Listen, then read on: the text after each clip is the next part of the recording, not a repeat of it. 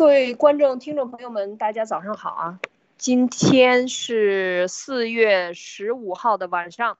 呃，美东时间的晚上八点四十五分、四十六分。那现在呢，是因为路德在外边啊，很忙。那今天是由艾丽、啊马蒂娜还有 Tony，我们为大家带来今天晚上的分享啊。那今今天呢，我们看到这个标题。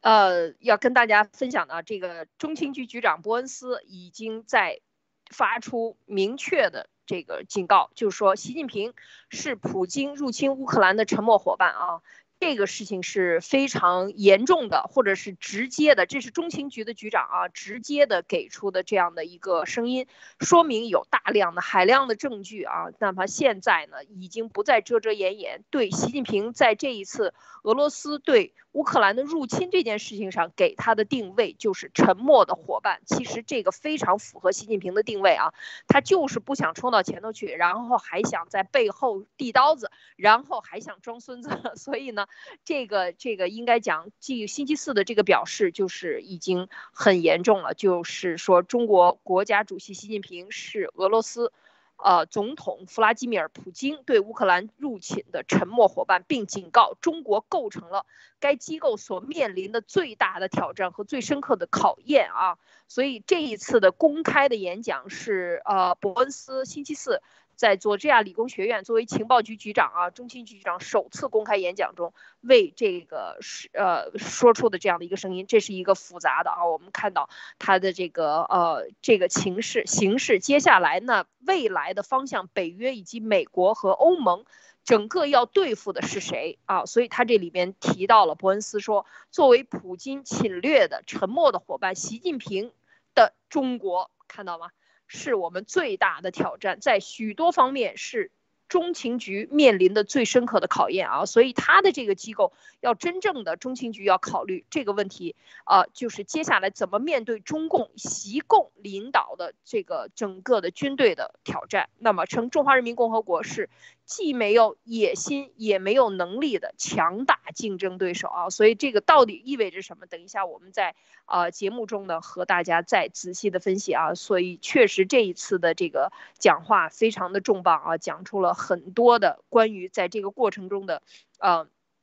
呃这个呃动作，包括一些演示的动作。入侵乌克兰，我记得我们最开始讲呃讲到二月四号啊冬奥会的时候。他们两个发出的。这个严重的这个宣言，共同宣言超过五千字的宣言，很多人认为不会发动战争，但是事实上，他的战争绝不仅仅是乌克兰，是全面的俄罗斯帝国的要一个全面的恢复啊！整个这个过程，我们看它里边这个都讲到了啊，这是假旗行动啊，其实这就是我们讲的超限战，中共中共喜欢用的这种超限战，或者是说声东击西的做法啊，这个美国都已经识破了，这是第一个。另另外呢，现在我们看到接下来的这个对中共国的呃制裁啊，经济制裁也已经都在路上。呃，这个美国的财政部长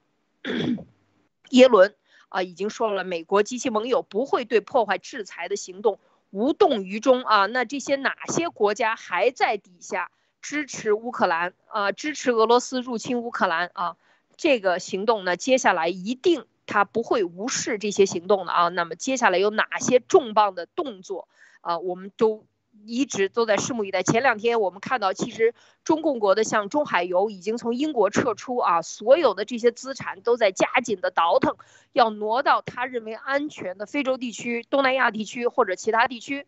以不同的货币的方式来藏起来。那是不是能藏得了呢？那美欧。啊，全面的这个制裁会不会到来呢？所以我们看到现在就是说，呃，这个呃，整个的这个制裁、金融制裁的大锤很快可能也会下来，因为这个更多的对呃这个什么俄罗斯、白俄罗斯在货币基金组织、银行，以及如果中共发现了他在背后也会对中共制裁的话，那是什么样的结果啊？那最后呢，我们看到这个呃这个呃中国的。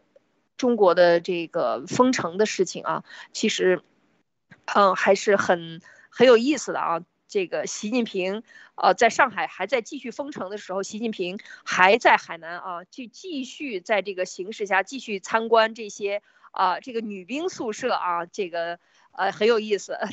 等一下，我们在节目中给大家这个分享啊，他现在是是不是要加速啊？习越来的这个人设是什么样？他的心智现在发展到什么样？这个外部内部的压力这么大啊，就是不去上海，就是不提上海啊，这样的一个情况下，那这个在呃上海抗议已经都二十天啊，到今天应该是已经二十天整了。这么长的一个时间内啊，第一次上海市长李强啊站出来，被孙春兰揪出来啊，两个人一起在中央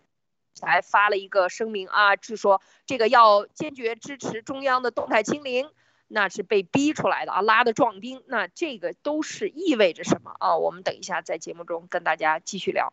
好的，请马蒂娜先分享一下你想分享的其他内容。好的。艾丽姐好，，Tony 先生好，各位朋友大家好。我分享一下，今天看到《华尔街日报》上面写了一些数据，就是截止至这个星期的周一，中国已经有四十五个城市实施了部分或者是全面的风控，就这个风控现在已经涉及了三点七三亿的人口。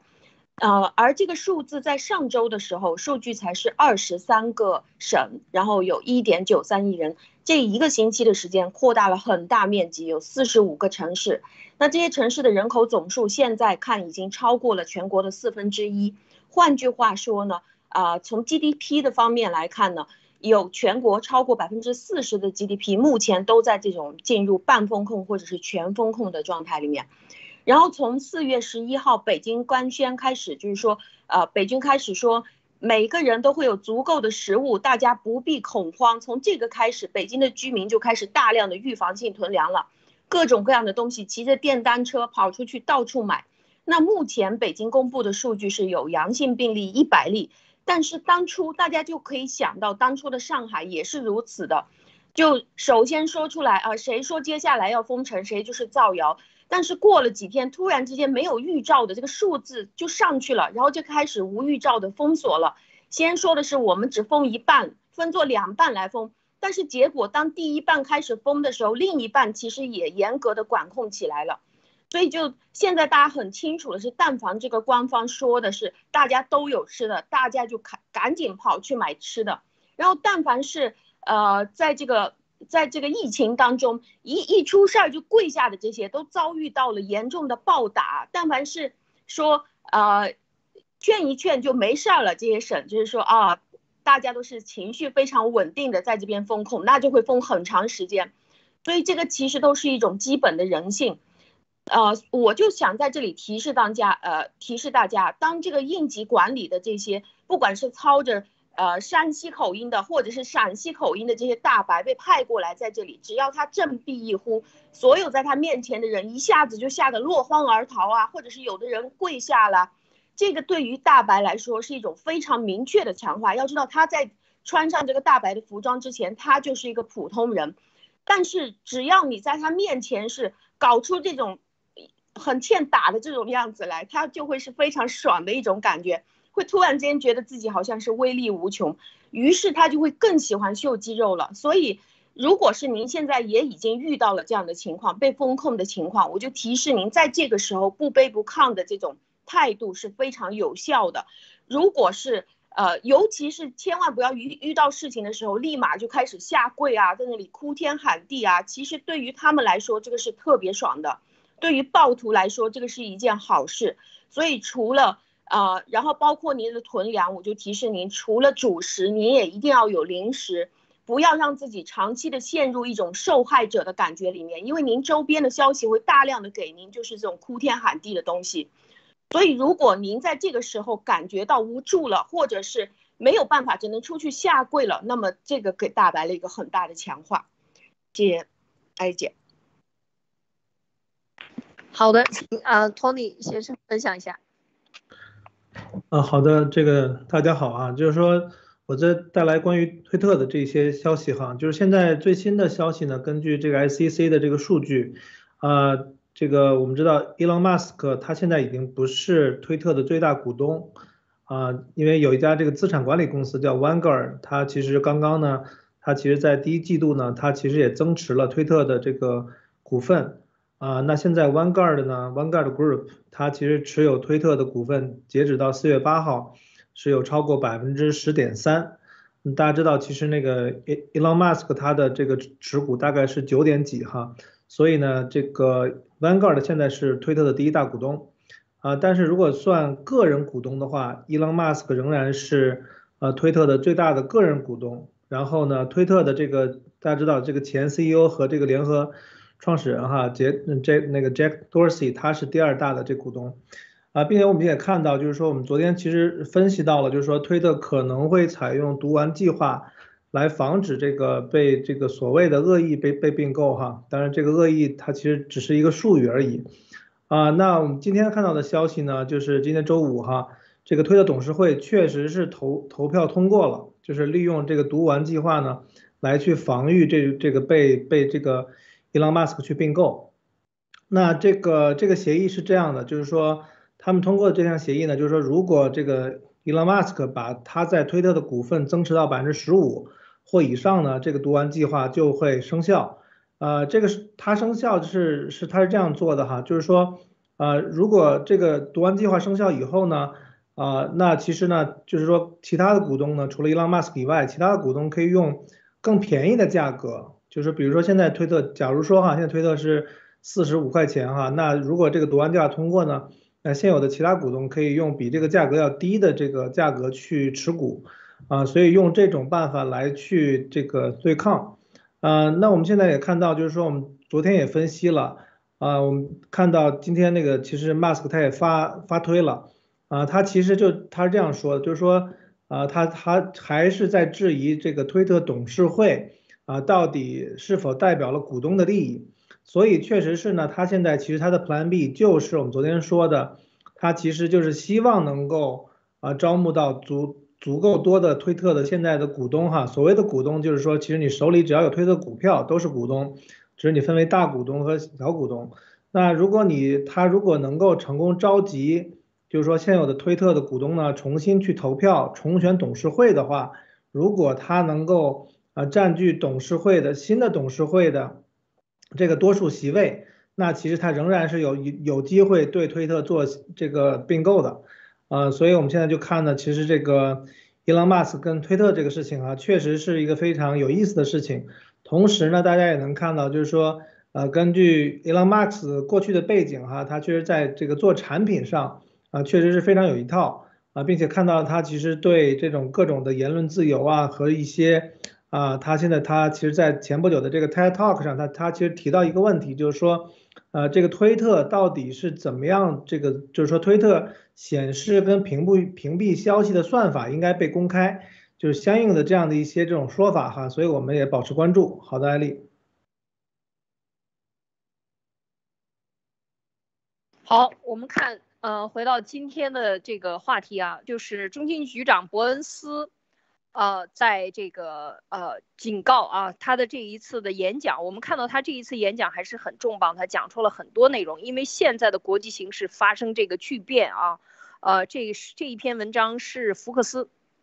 福克斯报呃这个登出来的。那他 就是说，国家这个中国国家主席习近平是俄罗斯的普京对乌克兰入侵的沉默沉默伙伴。沉默是不出声音的，大家知道，伙伴就是跟你同进同退啊，类似于盟友这样的伙伴，我支持你嘛，我是你的伙伴，我要不支持你，我就是你的敌人，对吧？所以他这个里边讲到的伙伴啊，就是呃，并警告说，中国构成了对，就是 CIA 过去所面临的最大的挑战啊，这是这个机构不是过去啊，现在面临的最大的挑战。和最深刻的这个考验啊，就是到底你能不能够获取到更多的这样的一个情报，或者是能不能够对中共接下来的行为做出一个判断，以及你的判断情报的这个判断如果是准确的，你才能给所有的决策者做出准确的决定啊，提供。足够多的情报支持啊，所以我觉得就是说，CIA 的这个局长的首次发言啊，他这个对中共的等于直接挑明了，说白了就是说你你已经跟普京站在一起，你不仅仅是这个盟友，还胜似盟友，你不仅仅是这样干，你可能还有很多的这个军事上、经济上全方位的啊，这个或物资上全面的买俄罗斯的，而且是最高价买俄罗斯的这个天然气、石油。所有的这一切都是在支持俄罗斯入侵。你给他大量的输入资金，之前那个路德讲啊，说这个二月四号，就是讲到说这个，那这个支票已经开了一半是吧？一半的现金支票已经给普京递过去了，所以普京很高兴是吧？来了以后拿了支票，签了合约，马上走人。连夜都不过啊，在北京，所以我们看到这今天的这个伯恩斯的这个讲话，他是说这个呃，中国在。在俄罗斯对乌克兰的战争中啊，是和他结盟的啊。这个结盟这件事情，他虽然中共是不结盟国家，就是不和任何人结盟，但是他自己说的啊，不是盟友胜似盟友啊，所以他是实质意义上的结盟。那么对这个结盟的概念，可不就可就是不简简单单的说。是你的一个共同宣言所代表的，而是真正的利益绑定在一起，军事绑定在一起啊！过去这个一个多月来，我们讲了很多的这样的类似的情报，包括呃中共国的哪几个部队啊，在在这个东北亚啊和俄罗斯共同军演，以及这个这个乌克兰战场上还出现了这中国的这些小三轮蹦蹦车啊，或者是等等这种卡车。都是中国制造的，那这一系列的动作，我觉得都最后，我相信更多的情报啊，这都是咱们看到的更多的情报他掌握的，所以他今天给出了这样的一个结论啊，可以讲是一个结论，就是说俄罗斯对乌克兰的新侵略构成的直接威胁，以及中国雄心勃勃的领导层带来的长期问题，是二十一世纪最重要的地缘政治挑战啊，所以在这一场。更加激烈、更加呃复杂的竞争的世界，伴随着日益敌对的中国和好斗的修正主义的俄罗斯的崛起，指出啊，CIA 必须重新构想自己，才能在这个新时代成功的竞争啊，因为这个已经不像是过去的这个呃冷战啊，也这个里边，你看伯恩斯继续说，呃，作为普京侵略的沉默伙伴，习近平的中国是我们最大的挑战。看到吗？在许多的许多方面，是中央情报局面临的最深刻的考验。伯恩斯警告说，中华人民共和国既没有野心，也没有能力，是啊，这可能是翻译问题，是一个强大的对手啊。是，然后这个是，呃，他试图在几乎所有领域超越我们，从经济实力到军事实力，从太空到网络啊。他说。中国有意取代美国成为印代地印太地区的首要大国，啊，所以说到这一步，然后他说，作为情报部门，我们从来不需要在更多领域有更多与拥有更多影响力的对手打交道。说这个俄罗斯与中国的结盟深切的关注啊，拜登政府对这个深切关注。说这个这个二二二月二十四号，克里姆林宫。在入侵乌克兰之后，已经向北京寻求经济和军事援援助啊，所以我觉得这个里边释放的信号啊，刚才说的这一些，其实是讲到了非常关键的问题啊，就是现在原来在冷战时期，它可能是啊这个主要是应对一级啊，就是俄罗斯，那么现在冷战过后过了三十年的好日子啊，就是平和平的世界，那么这个时候。面临的挑战可不仅仅是他说的非常清楚啊，就是这个俄罗斯的呃直接的构成的威胁和中国啊未来这个领导层未来带来的长期的问题啊，这个是一个巨大的挑战。怎么样，CIA 在这个中间能找到自己的位置？当然，这个也包括美国啊，因为它是重要的一个情报机关啊，提供政策支持。所以我想知问问啊，看完这一段，马蒂娜，你有什么想呃想要分享的？嗯，我觉得这个是一个非常重要的定义，因为在上个月的时候，拜登其实在几次演讲当中都已经直接提到了，就是呃，他为俄罗斯跟着中共的这种结盟感到非常的担心，呃，然后我相信在当时就会有很多人有这样的疑问，就是他们真的结盟了吗？或者是说他们证据的结盟在哪里？当时说的这个话是半推半就的，就是说一旦。我们为你们你们的结盟感到非常的担心。那一旦我们找到证据，你支持他的战争，或者是你在经济的经济制裁的方面，欧美经济制裁的方面反过来支持俄罗斯的话，就会付出惨重的代价。这个是在之前所说的。那么现在其实我觉得中情局的局长出来，呃，直接去发表演讲，我觉得这个就是实锤的情报证据的一种，就是直接把它定义了，你们两个就是结盟，而且把把席包子在这里直接定义成为你是普京侵略，呃，侵略外界的一个伙伴，只不过呢，给你一个定义，你是沉默的。首先，首先他是侵略的伙伴，接下来他才是沉默的侵略伙伴，而且。在呃，中情局长所在这里提到的这些方面，我相信在背后他都是有超多的证据可以来，或者是说情报和证据可以来证实他今天的这个演讲的。也就是在呃之前大家所提到过的，只要你在战争当中支援他，那么他在这里提到了从军事实力到经济实力，你都是想要称霸的，而且都是在跟他合作的，然后。另外的方方面呢，就是中共正在想要去超越美国，而且想要成为印太的首要大国。这个其实就是习普，呃，我们在路德社已经报了很长时间，就习普他们的这个称帝的计划，或者是称霸的计划。其实现在他们两个想要做的事情，就是把我们从二十一世纪拉回到十九世纪，走到这种谁武力强谁就更是这种霸主啊，或者是帝王的这种这种时代里面去。所以现在。看中情局长的这个定义，再结合这两天美国正在做的行动，佩洛西马上就要，呃，很很可能马上就要登陆台湾了。美国两党的联合参议员到了台湾这边，包括财政部现在所谈到的这个问题，我觉得结合到一起来看，美国现在已经非常有信心，而且已经把中要制裁中共的这个事情端到台面上面来一起谈了。谢谢。谢谢艾丽姐。是啊，这个里边讲到了一个很关键的，就是点，就是他指出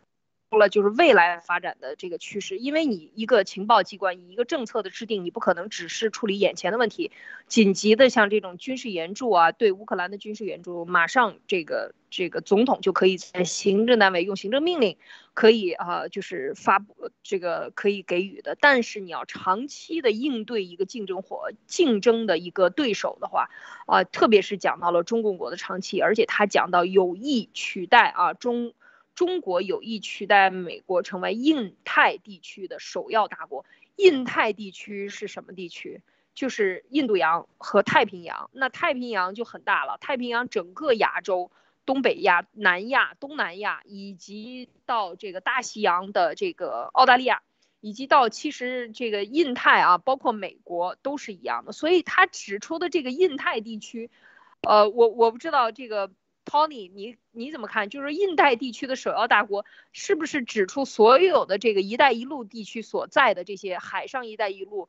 这个陆上“一带一路”所有的这些国家所覆覆盖的这个，包括非洲，事实上，啊，还有欧洲的东欧以及中东啊，所有的这些地区，其实就是大半个地球了。那这个地区它是要分庭抗礼，跟美国就是自己占据一个地盘。你觉得他这一套的？他这一段的这个话里边有没有嗯呃这个你你怎么解读？你觉得他有可能就是说会会知道更多的这个中共的这个情报吗？以及怎么样对抗？你看他说的非常清楚啊，几乎所有的领域要超过，试图在所有的领域超越我们，从经济实力到军事实力，从太空到网络空间啊，然后取代美国，这个其实就是一个全方位的颠覆。你觉得它是指的就是印太地区，还是全球秩序，还是什么？你怎么看？OK，这个我们其实也聊过哈，就是，呃，这是首先呢，伯恩斯呢，他是这个 CIA 的局长哈，大家知道这个，呃，基本上虽然说呢，我们知道这个 CIA 之前呢，在在华的一些信息哈，或者是说这个情报网，可能是受到了比较严重的打击，但是呢，在中国之外，对吧？在中国，甚至可能在香港、在澳门，其实都还是很活跃的，对吧？那他他的这个讲话呢，变他是现在就是这个现任的哈，所以他能够说到，就是刚才艾丽姐分享，就是说，你看从经济到军事、太空到网络，这个其实涵盖面就非常非常大了啊。那我看来呢，就是说这个其实是他在一个这个 Georgia 这个这个大学，Georgia 理工呢去分享的时候去讲的一个话，并且呢，我觉得呢。他是作为一个情报口的，应该是主要负责人再去分享，并且我们其实在这个节目开始以前，呃，就是节目刚开始的时候，其实艾丽还分享了，就是说，其实这个美国在很多方面的这个主要的负责人，其实都在都在吹风，都在讲话。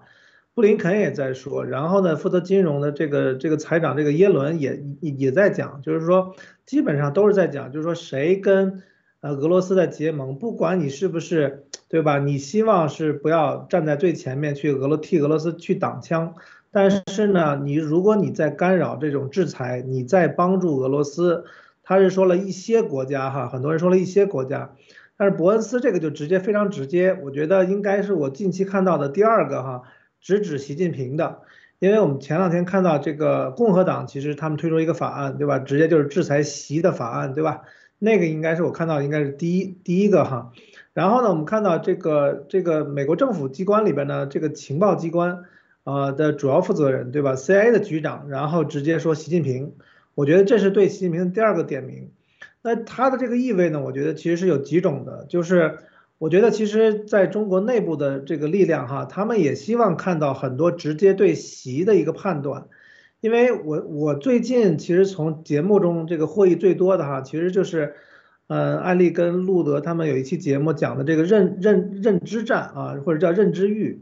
就这个东西非常重要。就是我相信，其实，在呃可能在一年以前，或者甚至在半年以前，呃，整个西方，特别是美国，包括 CIA，可能对。中共是一个具，就是说，好像就在这个这个瞎子摸象一样，对吧？你你摸的这个这个中共呢，你说哟腿挺粗的，经济搞得不错，对吧？跟我们好像影响很大。我们如果一制裁，对吧？好像对我们也自伤八百。哎，这个可能是耶伦以前可能摸摸的是那个样子哈。那 CIA 一摸呢，就说哟，他们好像这个军事力量还挺强，对吧？军方一摸可能是另外一个样子。但是我觉得通过这个很大的努力哈，就能看到呢，现在整个的这个美国哈，它各个部门他们其实就不再是瞎子了，他对整个中共到底是一个怎么样的这个具象的构成，其实非常的清晰了，就是对吧？现在在这个里边，这个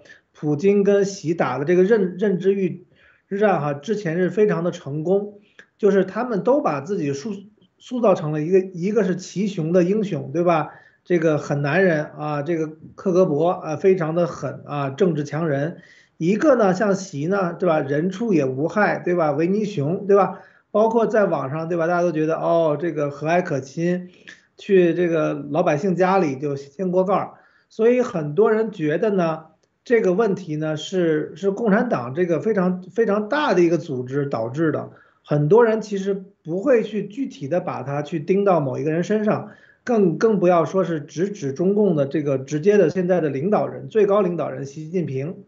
那我觉得其实这篇文章呢，就是说他在这个 Georgia Tech，他这个他的一个分享呢，其实他就是已经在一个情报机构的一个负责人的角度，已经非常清晰的具象了，就就是习近平亲自指挥、亲自这个领导下的对整个的。啊，各个方向上，对吧？经济、军事、太空、网络，对吧？各个方向上都是他亲自指挥的，对吧？东西厂，包括现在我们看到，在在国内这个肆虐的这个应急管理部还起了个大白的这种名名号，哈，对吧？又又好像想把这个事情从这个宣传上给它这个软软化，对吧？好像不是这种东东西厂了，对吧？好像是一个和蔼可亲的这个帮你去做检疫的这样这样这样的一群人。所以我觉得，当戳破了这个中共的自我包装、自我宣传的这个认知域的这个迷雾之后啊，你看各个领域，对吧？这个情报、外交、经济、金融，其实都对中共和这个中共之下的中国哈，如何去解构，如何去像这个庖丁解牛一样去处理这个事情，我觉得是更加清晰了。然后至于说印太的情况呢，我觉得它是就是说。因为毕竟这个中国呢，它是在在这个传统的划分里面是在这个位置，啊，并且呢，现在说的这个像像以前应该去年底说的这个成立的什么中国任务中心哈，可能可能还没有还没有真正的就是浮出水面，所以现在其实呢，啊，他还是以印太去讲，并且我看到这个耶伦的讲话里呢，其实也提到了一些国家哈。包括你们早间节目其实也说了，像印度哈，因为印度其实现在跟俄罗斯也是走的有点不远也不近，所以呢，其实我觉得其实对于美国来说，它是确实是在下一盘大棋，然后呢是从各个各个方向、各个领域哈去统筹规划这个事情，以及说呃非常可能哈这个未来这个这个金融的制裁，原来我还觉得可能还是有点遥远，但是呢呃耶伦的这个讲话，我觉得我们稍后可以再再再比较细的去看一下，因为我觉得这个一旦有一些动作发生的话，那其实会。呃，就是说，基于现实的话，那绝对是让呃中国老百姓在短期内的话，会有更直接的一个这个感受啊，艾丽。其实你看啊，现在的这个呃中情局，他们就像刚才呃 Tony 讲的，啊马蒂娜讲到的，那么就是对他的人设的分析，就是这种集权国家现在已经肯定是板上钉钉了啊，就是这两个统治者。都是因为自己的个人的这种这个顾问，他的需求，呃，就是要做像普京要推广推回到一个大大皇帝国，回到苏联以前的这样的一个地盘，甚至苏联更以前啊，在苏联以前的这样的一个呃这个梦想啊，沙皇俄国的梦想，那他要做这个普京大帝，习也是一样，他也有他自己的帝王梦。那这个时候对付这样的国家有什么办法？太有办法了。怎么样对付伊拉克的啊？这个怎么对付卡扎菲？怎么对付这个这个呃？之前我们说这个伊拉克是最典型的啊，所以我觉得对于这样的时候呢，他现在分析他所有的情报的分析，你看他接下来讲的啊，对俄罗斯的控制收紧，他的风险，呃，就是这个他讲他是普京啊，普京对俄罗斯的控制收紧，他的风险偏好有所增加，他的顾问圈子已经缩小了，在那个小圈子里。质疑他的判断力，或者他顽固的、几乎神秘的信念，以及他是让你这个升职的啊，职业生涯你都得不到提高，那什么意思？就是只能拍马屁啊。我们这个中国话就是这样的一个讲法。那么，习近平是不是前我们讲的镀金也好，讲的拉斯普京也好，其实他都有他的对自己命运的一种疯狂的迷信啊，就认为自己是千年大帝。所以这个时候，它是一种神秘力量，是什么的托生，或者是他有负有什么样的使命，所以他要凝聚全全这个俄罗斯。所以他的这个思维逻辑和他的人设全面对他进行分析。所以我觉得对俄罗斯的分析，可能对于美国的情报机关来讲不是那么难，但是对中共的分析，其实是是最开始是没有找到门路的啊。所以我觉得路德社和我们这么多水的力量啊在中。这个情报的力量，以及在这个宣传，我们在宣传的这个战场上给出的这些信息传播啊，绝对是起到了至关的重要。至关重要的作用就是，而且这些很重要的一些情报信息分享到了该分享的人的耳朵里，所以这一旦逻辑形成，或者他的这个逻辑关系啊，就像习的人设啊，他就是在这个要弄个龙脉啊。前两天还讲弄上海是因为上海有个龙柱子，这简直是笑死人，是不是这样呢？是这样的，他的逻辑就是这样简单。你如果把这条逻辑线看明白，他表面冠冕堂皇的所有的宣传都是为他的这个逻。己呢粉饰太平的，所以你把这一条点看到看透了，所以我觉得这一次的这个情报这个呃伯恩斯的这个分享里边，应该看出来他对习和普京的这个个人的呃研究，以及他们对军事和全方位领导两国的各自的力量来共同对抗西方的这个认知。突然间就是大踏步的前进啊，可不像过去的这四十年里边被骗的一愣一愣的啊，就是我们讲真正的被韬光养晦的这样的一个政策，呃，这个欺骗啊，或者是说他们现在看到了这是一个假期啊。当然，在一场正面的冲突中，非常容易暴露每个人的真正的弱点啊。当然也能够拿着放大镜看清楚很多，但是就是因为这样的焦点加上我们的这个情报力量，我觉得他这一次的这个。谈到的这些问题啊，当然就是很实质啊，实质就讲出来。那么美国有没有办法对付呢？我这个对付独裁者太有办法了。所以刚才 Tony 讲到的一个就是说，接下来中国的情报机关的这个呃中国任务中心，中 CIA 的中国任务中心和以后现在在发展中的各个省的这些这个呃情报的力量，大家是不是在在？在准备当中的啊，在蠢蠢欲动当中的，所以我觉得这些其实都有大量大量的这个力量，未来的机会非常多对中国人。所以大家看到这个方向，看到了这个情报机关，一旦 CIA 掌握了这些情报，一旦这个情报被验证它的逻辑性和这个实际情况啊，它是被验证的，这个非常的重要，因为你只有被验证了，只有我们说的这个习的这个人设被验证了，他们才能够就是对我们呃就是中国人的情报的这个信用啊，才会越来越越强，越来越高。那么一次被验证，两次被验证，多次被验证之后，这个中国人能够解读中共和解读习的这样的一个信念，就在美国的情报机关里边已经立下了。所以我觉得就这一点啊，就是现在他们的迅速的对习共的认知，其实也说明反过来说明了一个重要的问题，就中国人。啊，解读中国人是最有利的。第二，中国人在这一场对抗当中是起到了至关的作用。第三，就是还有巨大的潜力和市场，大量的工作机会啊！我我这是我看到的啊。当然，我们继续看啊，这个伯恩斯他就说，二二月份发动的这个多线战争里边，普京被证明是错误的啊，就是说普京的这种宣誓，他已经彻底把自己过去二十年来隐藏的，啊，这个所谓的呃。他的野心啊，应该讲这一次是彻底的暴露，而且这符合普普京大帝的这个习惯啊，打着引号的大帝，所以 他就讲这个这么大量的欧盟盟国的领导人，呃，在同行就是就是访问欧洲的时候啊，都是在强调美国情报的可信度有助于巩固联盟在拜登总统的指导下的团结，看到了吗？就是说我们跟美国分享的信息，实际实际上是不是和欧盟？和所有的盟国、北约的盟国有分享的，我觉得肯定是情报之间他们是有分享的，所以在这里边能够点透习的，能够把习的行动分享出来的这些情报是多么的至关重要啊！就是说对整个的这个呃盟国盟军的这个情报分享是非常重要的，所以我觉得他在这里边讲到的这些，当然这是我的一个一个理解啊，我的解读就是说，我觉得对中国人来讲，他的这个呃。这个信息量啊也是非常的大，非常的大。继续啊，呃，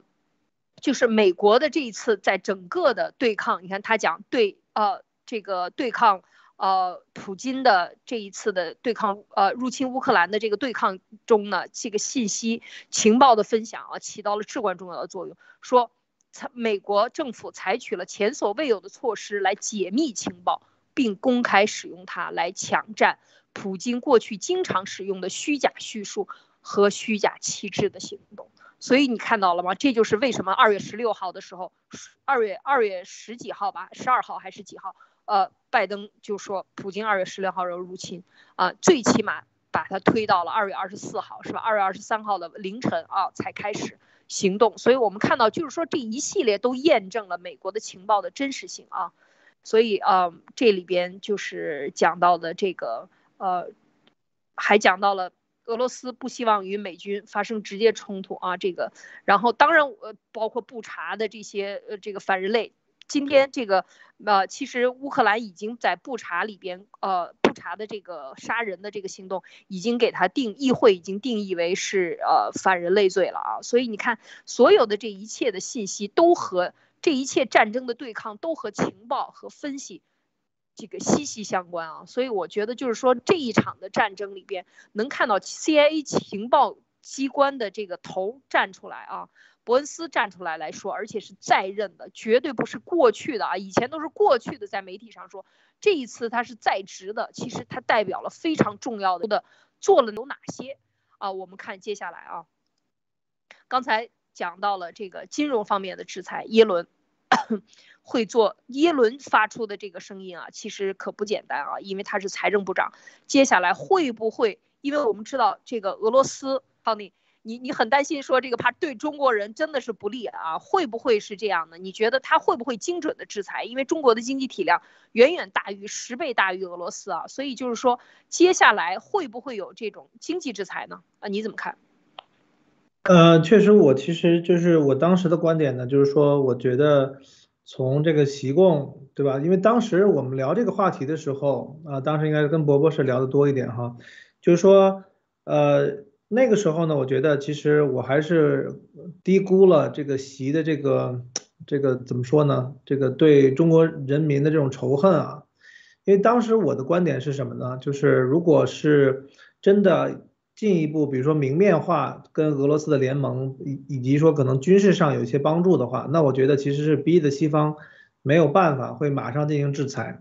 那我当时就举了个例子嘛，就是当然大家知道，啊，这个 Visa 跟 Master 其实是对所有的在俄罗斯发的这些卡片，对吧？主要是信用卡。呃，那马上就会被禁用，对吧？并且现在大家都知道哈，很多是在在外的俄罗斯人哈，现在非常尴尬，因为很多人呢，除了这个飞机禁运以外呢，其实他的这个信用卡不能用了，导致他其实很多的消费，包括他去买机票，包括各种的这种金融服务，其实都做不了。其实这个会让很多的俄罗斯人都会都会有触动哈，所以我当时说呢。就是如果如果美国的这个就别的还不说哈，你就是把 Visa 跟 Master 这个封掉的话，其实对整个的中国人的这种触动会非常大。这也许是习共所不愿意看到的。但是我觉得从从这个一个月之前的左右的这个上海封城，大家看到上海人民的这种惨状哈，我觉得其实我还是低估了他们的邪恶程度哈。我觉得他们根本一点也不在乎，就是说上海的封城都可以做到那样，对吧？可以把这个浦东的人才公寓的人哈，人家好好租着这个房子，然后都拉出来打，然后到处这种痛哭哈，看着跟一九年的香港已经非常的接近了。那所以今天耶伦的这个讲话呢，他其实就是他其实没点名嘛，他就说他说是那些啊，我觉得其实印度其实也有份儿啊。他说那些呢对俄罗斯入入侵乌克兰的行为不进行谴责，并且试图捞取好处的国家是缺乏远见的。如果他们破坏西方对俄罗斯的制裁，他就要为此承担后果。所以我觉得这个话已经说的不能再不能再清晰了。就是说，谁破坏了西方对俄罗斯的制裁，谁就要承担后果。那中国肯定是有份儿嘛，并且可能是这个帮俄罗斯的这种经济就是对抗西方里边，可能它的这个分量是最重的。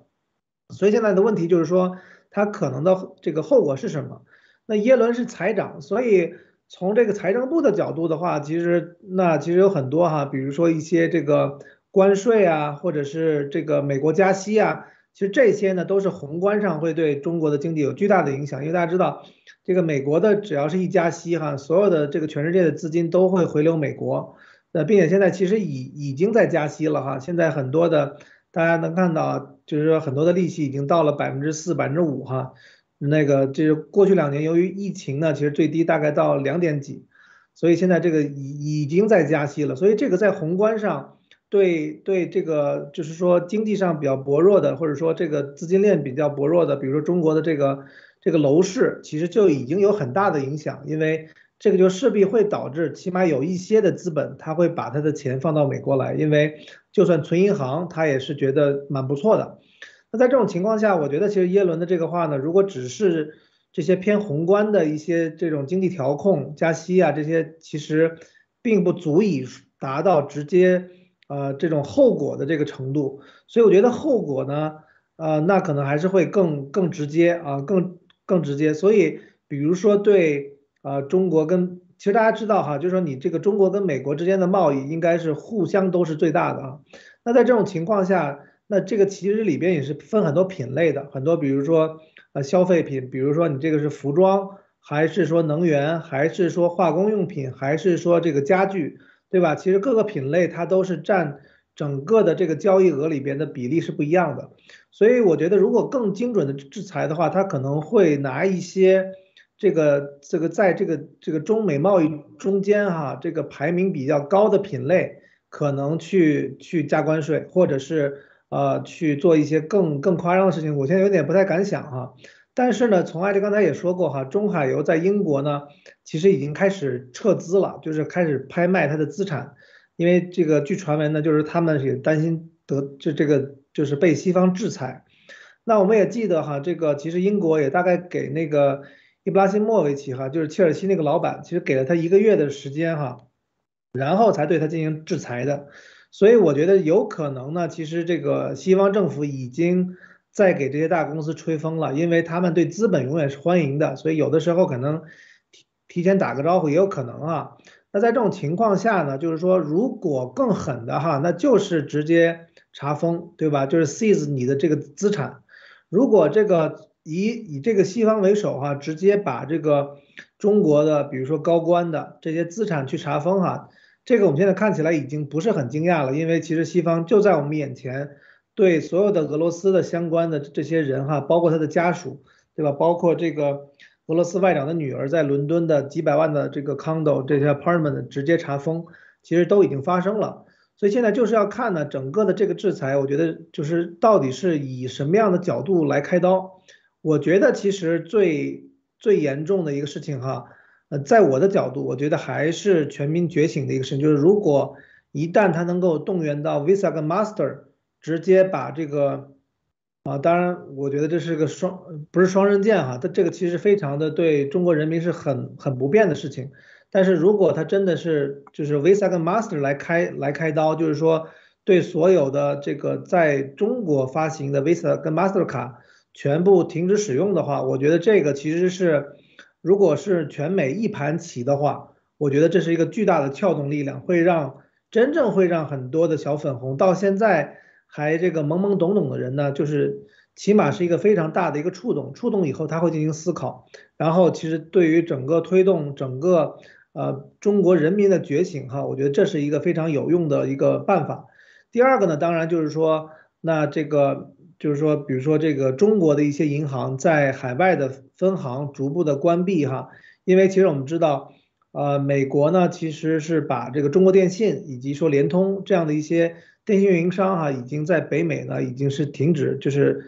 不再颁发牌照了。所以同理呢。这个这样的一些中国的一些银行哈，如果他们不能够在在海外处理业务的话，其实这个对啊，刚才包括这个 CIA 这个伯恩斯讲的，就是说，其实你在海外的一些运行哈，都是需要需要钱的。但是如果你是把比如说中国银行，比如说一些这个这个建设银行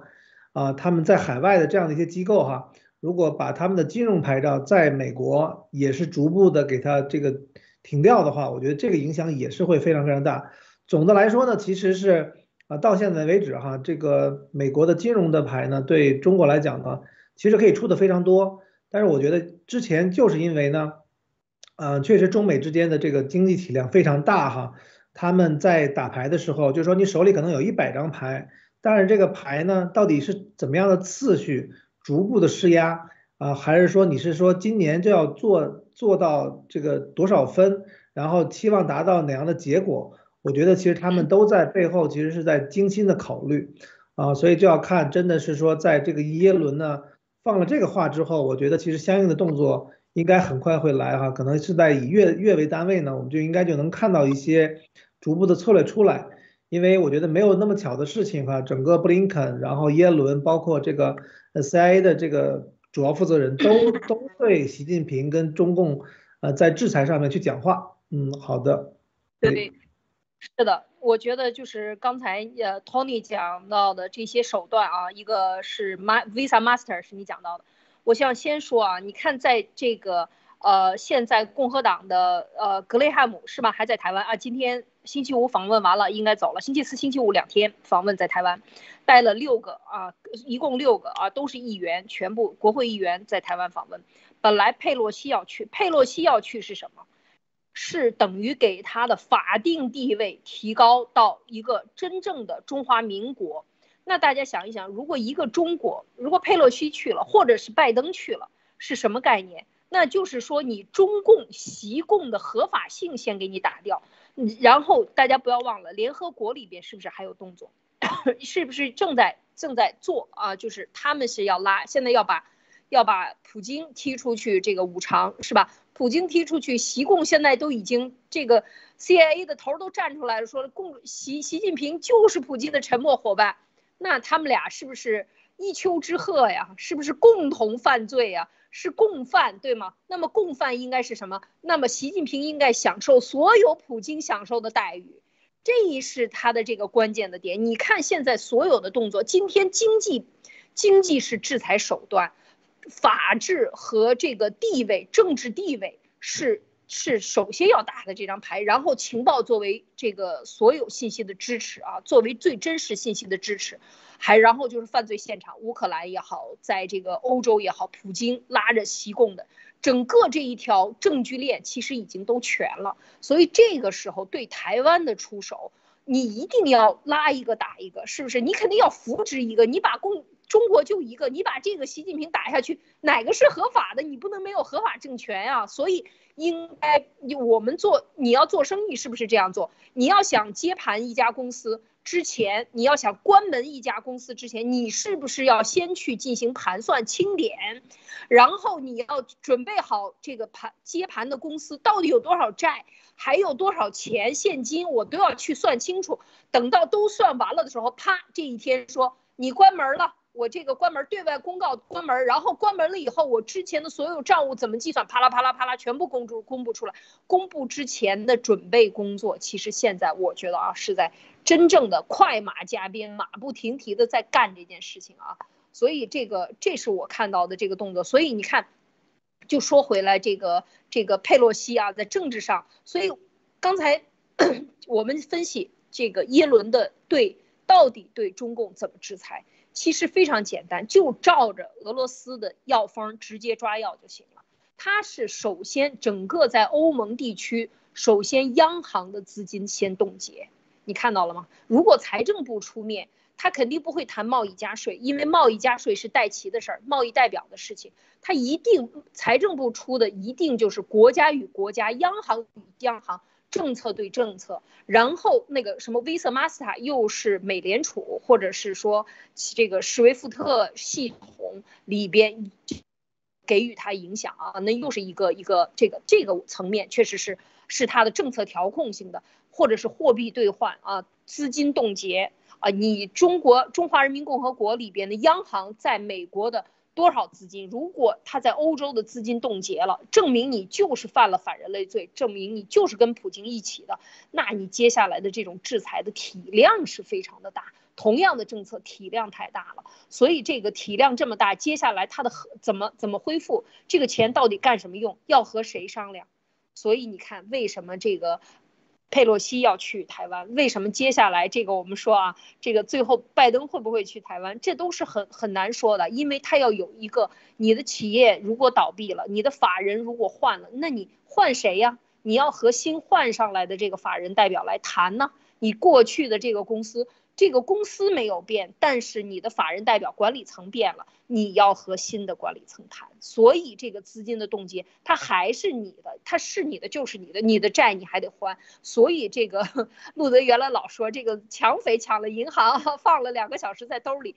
这上海那么多资产你是四九年抢的，你不符合国际法的，你怎么还？所有的这一切，当然现在我觉得到不了那个时候啊，只要是这一次，因为。这个是在职的 CIA 的这个伯恩斯啊，这个头出来说的，所以我觉得这个意义真的是非凡。所以这这动作可能真的箭在弦上啊，随时都有可能发，只是等待收集的这个时间。所以我觉得调控手段里边，说到调控手段，就是真正制裁的手段啊，那真的就是央行的资金的呃冻结，或者是固定的某些家族这些参与到战争中的这些战区。或者是这些大部委某一个部委下的这些大国企给他提供的这个资金的、提供设备的、提供这个所有的这个通道、金融通道来进行支持的这些大国企，可能都会受到制裁。这就是为什么这个中海油望风而逃啊？他为什么望风而逃？他能不知道自己干了什么吗？他能不知道自己有多少资产要变卖吗？所以有形资产和无形资产、固定资产和金融资产都会在里边。所以这是我看到的，我觉得这个很可怕。下一步才是 Visa、Master，然后我觉得这一步里面很有可能就是施威夫特，施威夫特对他进行资金的管控，或者缩小，或者是部分制裁啊，都有可能。我不知道马蒂娜，你听到这儿以后，你这个整个的加上刚才的话题，你有什么要分享的？嗯，好，我我个人的感觉啊，就是在他制裁这个史威夫特之前，他应该会先着力于中共自己的这个金融货币体系，就是他正想建立，还没有建立好这个什么 CIPS，对于这个来制裁。因为我也最近看了几篇报道，都是关于目前中共跟着俄罗斯之间的交易，大部分都是通过就是中共自己要建立的这个金融体系来搞的。所以如果是直接针对这个去打的话，应该是。会比 SWIFT 要要要更加准确一些。我觉得现在的这个就听完了两位的分享，现在这个是一个全面的对于中共的这种围剿，在进出口方面，就首先是对他们两个的这种定义，他们两个是已经结盟，而且是两个人都想做独裁者的这种角度。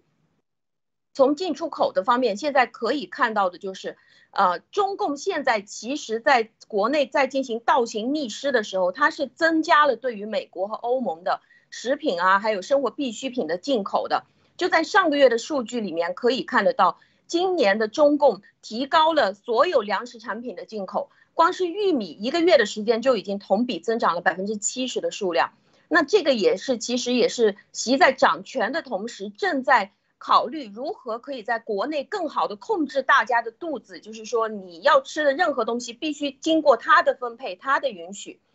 那在现在可以看到，在中共国内。通过对于整个国内的经济的封锁，把百分之四十的 GDP 的地方全部封锁起来，也把这个物流切断了。同样的方式，他把整个全国百分之七十六的这个物流，呃，就是所有的这些呃物流点啊、物流线路啊，全部都拿来切断，把公路切断了以后，他还是同样沉默的，就是不承认的，就说哎，这个是谁切断了？谁把这个收费站给封锁了？这样不好，请你们打开吧，不要这个样子吧。就是他切断了那么大面积，但是他同样沉默，而且是不承认的。现在对于习包子来说，他的敌对者是既有国内的，也有国外的，他是内内外都是他的敌对者。所以在对内的时候，他一定要在他的党派之间抓紧这个时间争权啊、抢劫啊，把对方的地方都封起来，哀嚎遍野啊。对外，他是使用这种沉默的制裁欧美进出口的方式，就是我没说不让你进出口啊，只不过现在我们路断了，我们现在船也断了，正在搞军演。那在军事上可以看得到，就是非常明确的，俄罗斯之前就是在跟中共彻底合作在一起之前，他对中共的这些武器出售都是非常留一手的，很包括很多苏联时期的一些武器都是不卖给中共的。到后来他开始打仗了以后，他提到说，如果你要买，你就成批购买，因为就担心他买过去了一个两个以后，他就直接模仿，然后就变成山寨国的一些武器了。所以说你要买，你就大批量购买，那就一起卖给你。到了双方合账之后，现在可以看到是彻底由中共给俄罗斯提供武器了，已经开始在打仗当中这样去用了。但是这种俄罗斯的军事和武器到底强不强？我相信。就是他的这个俄罗斯号沉没的这件事情，就就可以看得非常清楚。这个不单是美方有信心，我觉得连我们都非常有信心。那在政策和法律的方面，合法的政府正在台湾，就是这边马上就要被推举出来了。我相信接下来，当这个台湾或者是中华民国的政府真正被建立的时候，呃，当这个真正最后的一个经济制裁开始的时候，要知道，我觉得这种。呃，就就类似于欧盟还有西方对于不买俄罗斯能源的这个主动性，我觉得主动性是很重要的。到底是欧盟先决定不买它的，切断它的能源，还是欧盟先随进，后期又被俄罗斯用能源来牵着鼻子走，牵着鼻子来威胁，这个是区别非常大的。所以现在也是一样，针对中共的这种制裁，是你先切断。呃，开始对他进行经济制裁，还是你跟他不清不楚的绥靖，到了后方被中共拿这个经济来威胁，这个区别也是很大。那现在我觉得，只要是台湾中华民国这边做好了呃准备以后，其实就直接铲断，斩断了以后，接下来这个合法的政府上来了以后，是非常明确的，双方已经谈了几年的时间了，是否在基于法治？基于现在的文明规则的前提上一起合作，这个是可以做得到的。台湾，那么接下来再重新连起来这个经济的时候，它就已经提高了一个档次，就是可以有了法治，可以有了文明和规则。谢谢艾丽。对啊，你呃，我觉得马蒂娜说的这个是其中的一个选择。你看，这那我我其实当美国把这个中共巨大的假设啊，假设是央行的资金。或者是某些大央行下边，像呃中国银行，其实它就是行使央行的职责啊，它这个做了很多央行的工作。那很多一些巨大的国有银行，如果发生了这个真的是制裁啊，那接下来其实就有很多，一个是跟台湾谈，还有一个就是共产党内部就这个时候就是对习把习推出去就很重要了，就是这一切都是习干的。那这个时候共产党是不是解体？共产党能不能解体？那还中国有没有人出来来认领？啊，我所以我觉得这个接下来是这个呃变局的，都是一些很关键的点啊。所以为什么这个呃我们的这些情报，我们这些水的力量，在国内的这。大家去思考这个问题，就是你的合法性一旦没有了，或者是说你在这个一个中国本来这是一个中国，如果把台湾抬进联合国是怎么样的一个做法？如果台湾台进联合国，那么的中国大陆上的这些呃这个这么多土地愿不愿意归顺？这个要再听大家自己的意见，民众有没有自己的意愿啊？然后就是党内，如果党内说这个没有合法性了。整个共产党一共都没有合法性，那是不是你去去承认这个中国这么大三十几个省这么大的一片土地上，那之前的这些延续性怎么去考考虑这些问题？所以我觉得在这个时候，很多人还认为大一统，还认为习很厉害的。我觉得基本上就是真正党内高层应该是看到这一点啊，就是说，确实是他的这种岌岌可危和现在随时头上的这个尚方宝剑随时落下来斩他人头啊，这这个是肯定是技术上所有都有的。那么接下来问题是准没准备好清算？清算怎么清算？所以我觉得现在这个耶伦站出来来说，绝对不会视而不管。都不要说中国历史上这么七十年啊，过去被抢夺了七十年的中国大地上的这些一个欠的债太多了啊，这个跟各地的太多了。就以这一次，这个就像小猫倒线头一样，起点，那么它这个起点就是破坏制裁的。这些国家，那你现在破坏制裁了，那这个对整个的俄乌战争和接下来，你看现在习还没动手呢，到底对全世界的这个病毒是不是要归到这个问题底下？所有的有多大的全球的经济损失？那么你这个时候要封冻你多少钱？想一想都觉得这是非常巨大的啊！我们讲这是历史性的一个大的变更的时期，对中共。对习共领导的这个整个中国，它是一个巨大的政治地位的变化，所以这个时候已经是坐实了这个证据的情况下，如果还看不清楚形势，如果还跟着他走，大家想一想是什么问题？还是说把他推出去，让他当替罪羊？他本来就是他干的，亲自指挥、亲自部署、亲自到基层，是吧？待会儿马蒂娜好好说说，亲自到基层看女女兵表演，那那个油光粉亮的，高兴的不行，为什么？这一切这是他自己说的，一切都是他亲自部署。那这个时候，你是不是有一种办法，有一种政治力量，可以去把他的合法性打掉，然后中国人民自己去投票，中国人民选出自己想要做的事情？你到底想归顺哪里？所以这都是下一步。但是现在在这一个情况下，大家看到他的这个制裁带来的后续的效果，可不是一年两年。现在俄罗斯封冻的央行的钱，大家觉得什么时候能给他解冻？大家觉得这个钱什么时候来进行处理？一定是战后审判完了才处理，是交给新的政府，还是解散俄罗斯、解体俄罗斯，给到各个国家，还是怎么样去弄？所以我觉得，就是说，一旦他这个呃 seize，刚才 Tony 讲到，就是说冻结他的资产的时候。你想解冻可就没那么难，没那么容易了啊！冻这一下当然也不容易，因为你看证据、财政所有全方位在任的这些官员、现任的官员全部都站出来说话，说明他的危急性，还有说明他的动作的快速性。所以大家千万不要小看，说这一年两年解不会弄，绝对没有那么慢啊！你要按月去数这个时间，这是我的看法，Tony。对，刚才这个我觉得艾丽说的一个观点很重要，就是说，呃，这个对我们刚才说了有有几个哈，这个从财财政上是耶伦对吧？然后布林肯在外交上，然后呢，这个伯恩斯在这个情报上再去讲，然后呢，这些参议员众议员呢又访问台湾，这个都是在同步在发生的啊，确实是这样子，就是说大家对中共的痛恨哈，每个人都能理解，但是呢。最终你要给出，就好像你在公司里上班一样，你跟老板说咱们干掉他吧，干掉他，对吧？老板说好，怎么干？你说我不知道，那那这个事情就没法去往下拍板，对吧？他就没有没有一个没有一个后续真正能够发生，就没有结果。所以一个有结果的事情呢，就是需要找到，就是说中共这么大的体量，对吧？每每个人都想要，对吧？或者说其实这么多人还有，毕竟还有十四亿人或者十亿人还要过这个生活，那未来这个进应该如何往前走？那现在其实这个台湾的角色在这个里边就非常非常的重要，就是说我觉得其实替中共可惜哈，本来是这么好的一盘棋哈，这个有了这个总加速师啊，这个包子呢确实是 下下成了一个臭棋哈。那但是这个事已至此也没办法，谁让你这个放制造病毒放病毒哈，这个害害死全球人。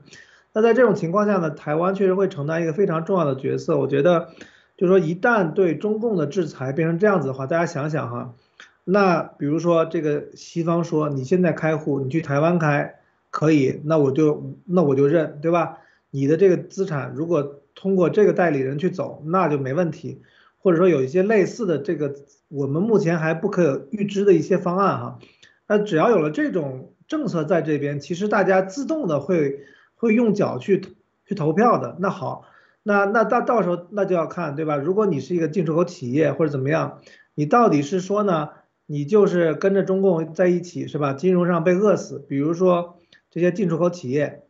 你真的就是说还是非得愿意做一个中共的企业，中中共控制下的公司，然后呢，你的所有的产品呢，西方没有办法买，就算有人想买，可能偷偷做个一两单哈，可能是你原来。每年这个贸易额的可能原来从百分之百的贸易额，呃，第一年跌到百分之五十哈，那你这个公司就马上就垮掉了，对吧？或者呢，你通过一些别的政策，对吧？比如说跟台湾建立的一些关系，或者说呢从台湾走，那这样的情况呢，你这家公司你就可以活。所以在这种情况下，我觉得真的是，我觉得呢能够看到就是西方哈，特别是美国，他对于处理这种问题呢，他是有经验的，但是他。他绝对没有处理过一个十四亿人口的国家的这个经验，所以很多时候他也是在摸着石头去过河。就是说，他有既有的规则，他知道大概处理一就是处理一个常规的这类似情况的时候该怎么办。比如说这个所谓的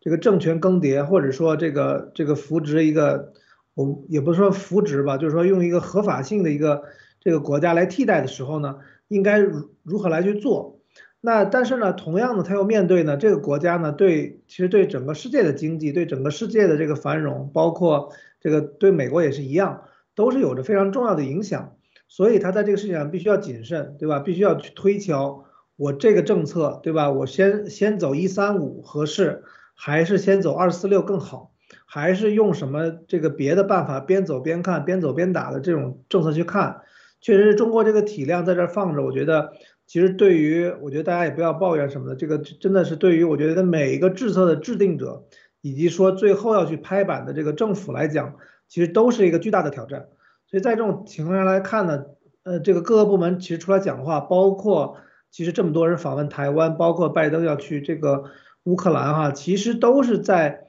各个层层面上、各个层级上，以及说各个角度上、各个领域中呢，去瓦解中俄的这个联盟。因为大家知道这个联盟，当然了，你这个目前双方的，呃，这个最高领导人拍板了，那底下一般要去 follow up，对吧？去执行，但是他们也要看到，就整个的世界的局势，如果很多的这个这个势头呢，或者势力呢，他判断说，哦，这个西方的联盟应该是成功的概率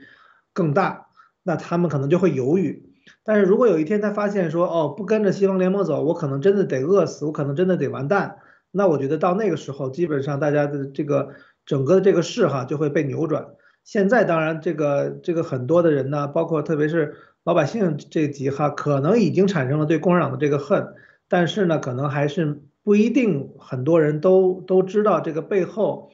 这个习近平同志哈这个亲自指挥的、亲自部署并且创建的应急管理部，我觉得他这个应急管理部哈，对于中国是有一个。他的一个想法的，就是说，他其实，在各个领域上，对吧？大家看到了，在粮食啊，在农业呀，在交通上，他都有执法权。其实就是已经是一个特别的新的警察的这个新的这样这样一支力量。所以，他现在在很多地方，他可以去执法啊。我觉得，其实习近平已经预计到了这种反反抗的力量跟这个声音哈。所以，我我觉得，在整个的这个配合上呢。确实是有一些这个信息通道是非常的重要。结合大家看到，呃，美国国务院呢其实是命令上海的领事馆的非必要人员撤离哈，但是呢，仍然这个在在大中国这个大中华地区呢，还是留了，呃，号称是八八十几个人哈来去处理这样的事情。当然，我觉得其实这里边有很多人呢，应该也是要要密切观察上海以及说中国内部的各种信息跟情况。然后以供未来的这个策略去做一些决策跟判断。嗯，好的，艾丽，这是我的看法。嗯，好，我们看这个，确实现在习他刚才 Tony 讲到的这个应急管理部啊，这应急管理部全网第一个说的，真的就是路德社，是去年十一月份，对吧？就讲应急管理马上要接管，你看现在已经全中国推广，这就是 Police State，就是。西方一讲这个，我觉得他们就懂了，就是只用警察、用军警、用一个特别的一个力量啊，来就是习亲自指挥的一股力量，来把这个国家彻底变成一个警察的国家，然后变成一个军队的国家，以所有都是先军政策啊，现在一切都是为了打仗做准备，一切都是以军警特线，以这些作为首要要保的地方，就是要保的，而且军警特线里边还以他的警。取代所有的警，因为他的这个管理就是可以。刚才 Tony 讲到，现在的事实已经证明，应急管理部不仅管行政、管党派、管支出、管贸易、管进出口、管道路交通，一切社会生活的一切方面，他都可以来进行管理。只要说你这个地区要进行疫情风控。那么所有的权利都要交出来，这是非常非常可怕的一个动作啊！这就是文化大革命夺权嘛啊，就是就是夺权啊！这个这个莫博士老老说这文化大革命上海的夺权，其实就是这么回事啊！就是他的这种夺权型，他是呃用一个非常合理的，让你看上去不那么。不那么激烈的方法，自动的就交权了啊！事实上，有敏感政治敏感度的人应该全部都看得清楚这个问题。所以啊，我们就看到习啊，说说回来，习，我们来说说习最近在干什么。这个习呀，你看他到了到了三亚，到了三亚不走了，然后呢去看了发射文昌发射的这个海南的文昌发射基地。那今天呢又来到了这个。呃，女兵的啊，女兵的宿舍来看女兵啊。这个看女兵的过程当中，大家看到，你看这个呃，这个动作让你想起了是谁啊？让 马蒂娜，你觉得这个看上去怎么样？习最近是什么一个情绪啊？这个油光粉亮的头发，看上去像。我觉得，我觉得，就就是那种精神焕发呀，就是突然之间打了什么荷尔蒙嘛。这些女兵也是特别激动的样子。我觉得就是在我第一个看到这个席包子在海南宿舍里面观看女兵吹黑管儿啊，然后打快板儿啊，就是这种视频的时候，我就觉得很神奇。就是现在的情况，在国内是全国都在拼命的关注关于这个他们官方不报道的上海人道灾难的事情，包括现在在国内人民网就是说出来关于什么十年中国梦啊，这个都在下面被骂的简直是乱七八糟，整个都塌了，整个楼都塌了。两千六百呃万次的观看关于中国梦的这个东西，都在下面狂骂的。那现在是三点七亿人全部都被关在家里，是非常崩溃的。他作为一国之君，就是他把自己定位定义为一国之君嘛。我觉得这个时候按照正常的情况，他应该至少摆出来有一点好像是安慰啊，或者是神情凝重啊，或者是摄像大哥给他拍一个就是这种深沉的，或者是挺操劳的这个脸的这种角度啊。但是此刻他表现出来的展示在央视的却是这种意气风发的，就是啊，好像是爱情泛滥，很喜欢女兵啊这个样子。这个也让我想到现在的确就是春天嘛啊。但是另外的一个角度，我我觉得可以从两个角度去看，一个是现在全国都认为上海的疫情管控是仿佛已经失控了，但是对于他本人并不是这样看的，对于他他可能想要的就是这种哀嚎遍野的这种效果。可能对于他来说，现在就是尽在掌控的感觉，就是他要的就是这个东西，就是他期待的。这个是在他的大梦想面前，国内的人怎么样去看他现在的这些言行，怎么样去看他现在的这个表演，他应该是已经不在乎了。就是我就是不在乎你了，怎么了？你那边就是没失控，怎么了？我觉得是他已经不在乎国内的人怎么样去看他的这个新闻报道了。另外的一个角度可以看得出来，就是。呃，他现在在海南三天，路德先生爆出来，他最主要的任务是在进行着秘密的，就是跟着普京一起去打江山的这种计划。但是这些所有，他现在到底是在指挥着这些战区，在做什么样的一个计划？这个是对外严格的呃管控，完全没有报道的，一点都没有报道出来的。那我觉得他现在是非常认真的在电视上面去秀一副这种不务正业的样子啊。然后就好像是没在干什么呀？我觉得这个背后会有一个冲呃很大的一个动力，就是他为什么需要在大家面前去演啊？就是好像是在表演一种不在场的证据，或者是说他没有在指挥部啊，或者是说他现在是人畜无害的这个样子啊？我觉得这个背后他应该是在隐藏他的一个很大的计划，因为要知道，就是像今天早上的节目里面，路德先生提到的。习他其实，在二十大之前，他是什么功劳都没有捞到。他的疫情管控到现在已经塌了，并不是金牌。他的整个十年的时间，把经济彻底搞垮了。他唯一的一个成就，在现在来说，就是他抱上了普京的大腿。他跟着俄罗斯之间的关系比其他的国家更好。但是如果他抱上这个大腿，普京打不赢，他岂不是抱错了，在所有人面前？所以他现在是完全没有退路的。普京也是没有退路的，只要是开打了，任何一天，只要他宣布说我我不打了，我停下来，他马上就种族灭绝，就被办掉了。所以现在这两个人都只能全力火拼，一个是没有认错爹，一个是没有被打输。所以，我我我觉得在这个时候他是只有全力加速，而他一方面是想要去对外掩饰他的这种心虚，一方面是他觉得国内做得很好。谢谢李姐，您怎么看？是啊，这个现在就是说，习现在的做法啊，这个现在看到啊，这个习现在他这个到了海南，我们早上还讲啊，就是说，呃，一直在视察他的潜艇也好，在他的这个海文昌发射基地也好啊，这是你想一想，这两天美国在讲到外网网络的这个外太空的这个卫星啊。中共国有去这个把美国的外太空的卫星把它抓取的这样的技术，有这样的动作啊，这绝不是空穴来风。包括刚才的这个 CIA 的伯恩斯也讲到了这个，就是说外太空和网络战争啊，这中共一直是在做这些动作。所以你看，这个马上呃是神舟十三吧，十三号马上要回来，这个在空国际空间站上。这个活动的中国人啊，三名要回来，所以习在这里边又去视察这个导弹发射基地啊，就是做好准备，把枪擦亮啊，我们要和西方干一大仗啊，你们做好准备了没有？战争动员又去搞一圈，但是事实有动作吗？我们看现在已经这美国的这个参议员访问都已经回美国了，他这边出什么兵了？他无非是在海上巡警了、巡逻了一番。然后做一做这样的动作，他什么都没有敢发。按照以前中共的这个红线，对吧？他的红线是什么？他的红线就是只要有美国的这个军人，或者有美国的这个军队、军方，或者美国的重要的人员访问台湾，那就是武力什么夺岛。这红线一次、两次、三次，这个红线都看不见了，都跑到地狱十八层以下了，还在往还在讲他的红线呢，讲他的底线呢。所以你看他有什么？他什么都没有，他就是在嘴上硬啊，真正的嘴上硬，没有这个实力。所以他在这里边做的这些动作啊，我觉得刚才马蒂娜现在可以分析分析，习现在是什么样的一个态度？就是避开上海不谈，只有啊昨天的这个才第一次出来啊，孙春兰。孙春兰拉着李强，上海市上海的啊这个市委书记是吧？然后拉着他在这个中央电视台上做出了说要支持中央动态清零，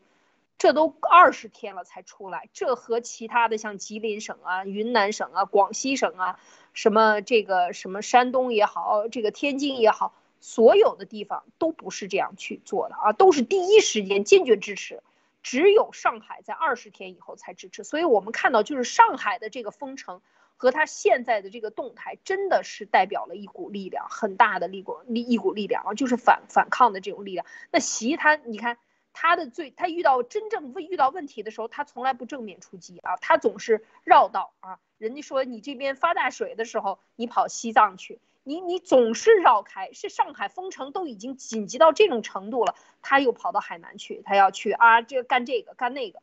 所以又要秀一秀自己的这个啊美男子啊，就是所谓的像像金正恩看齐是吧？觉得金正恩挺胖的，胖乎乎的，挺可爱的，自己在应该应该跟他一样是吧？做一个绝对的一块铁板一样的这个一个统治者啊，就是把中中国人变成这个朝鲜一样。所以你看现在的这个。